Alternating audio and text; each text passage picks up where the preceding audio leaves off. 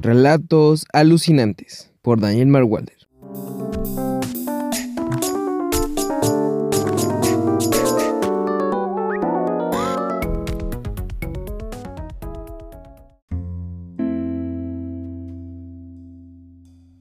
La reina aproximándose.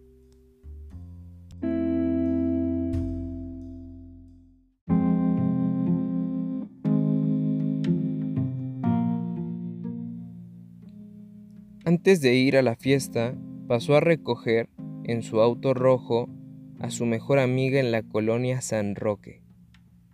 Ella vivía en una casa donde las enredaderas cubrían por completo la herrería de la entrada principal, donde había un jardín gigante con una fuente y un ángel encima de ésta, sosteniendo una jarra en la posición precisa para que el agua lograra fluir de regreso a la base. De una puerta esmaltada, con un vitral en cada hoja, emergió su bella amiga Giovanna, delgada, vestida con un pantalón crema, calzado de piso, camisa blanca, suéter azul, labial rosa y cabello sin ningún amarre, dando la impresión de estar muy bien cepillado, entró al auto con Sergey y percibió el olor de su colonia. En un breve instante recorrió el cuerpo de su amigo. Cabeza rapada, playera blanca con chamarra camuflajeada, pantalón negro, reloj inteligente y collar de plata. Hueles rico, Sergey. Sí, ese es el aroma de los campeones. Partieron al evento en casa de Lisa, aunque primero pasaron a un Stanley's a comer. Sergey tomó su celular para compartir con Giovanna un texto que su novia Clarissa había escrito para un concurso de cuento corto. Este contaba la historia de un sirviente en cierta casa real de Europa que seducía a la hija del rey, la princesa Zoritza, hasta conseguir abrirla de piernas. Sergei le mostró a Giovanna el relato para ver si ella hacía la misma observación que él hizo con respecto a una frase dicha por el sirviente en las líneas finales del cuento algo así como Royal is good.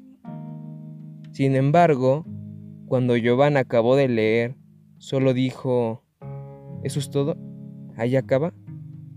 Sí, tal vez si Clarice escribe la continuación de la historia, al sirviente lo arrojen por la parte más alta de un castillo para que sus huesos se quiebren, o a lo mejor le corten todas las extremidades del cuerpo.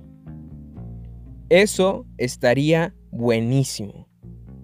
Ordenaron un par de hamburguesas acompañadas de unas malteadas espaciales y se sentaron lejos de la zona de juegos, aunque demasiado cerca de los baños. Desenvolvieron sus alimentos del papel ruidoso en el que se acostumbra a ropar la comida rápida, y sus bocas empezaron a llenarse de pan, carne y mayonesa. No me gustan los niños, dijo Giovanna. Pero te gusta tener múltiples parejas, ¿no? ¿Eso qué tiene que ver? No lo sé, supongo que nada. No me digas que tú no llegas a darte un descanso de tu novia. No, pero tampoco me gustan los niños. Se me hacen una materialización del absurdo de la vida. Sí, ya sé, qué miedo ser mamá. Cambiando de tema, ¿tú escribes? No soy bueno. Y he visto muchas películas. ¿Y eso qué? dijo Giovanna riéndose incontrolablemente. Pues tú sabes, si llego a escribir algo, siempre termina con personajes ordinarios en lugares convencionales como una franquicia de hamburguesas o una fiesta de niños ricos. Sí, estás en lo correcto. Sergey terminó su malteada de un solo golpe sin importarle nada más derivado de los movimientos deformes que ejerció para liberarse del dolor causado por el frío sobre sus neuronas, Giovanna sacó por su nariz un trago abundante de malteada. Ambos terminaron riéndose. Antes de dejar el establecimiento, Sergey pasó al baño a orinar, al igual que Giovanna. Al cruzar la cristalina puerta del lugar, encontraron un hombre tirado en la calle con la ropa destrozada y con la cara bañada en sangre. Regresaron al automóvil y Giovanna preguntó, ¿qué crees que le haya pasado a ese hombre?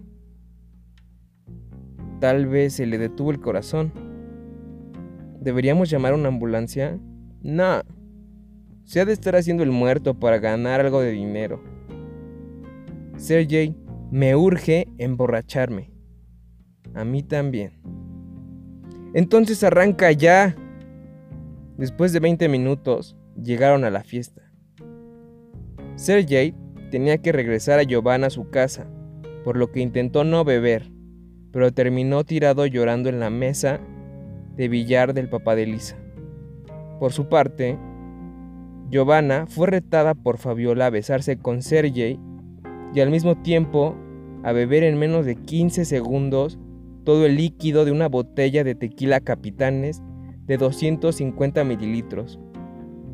Giovanna prefirió únicamente beber, pues había hecho hace unos años una promesa con Sergey de no volver a hacer cosas que cayeran dentro de la categoría de amantes.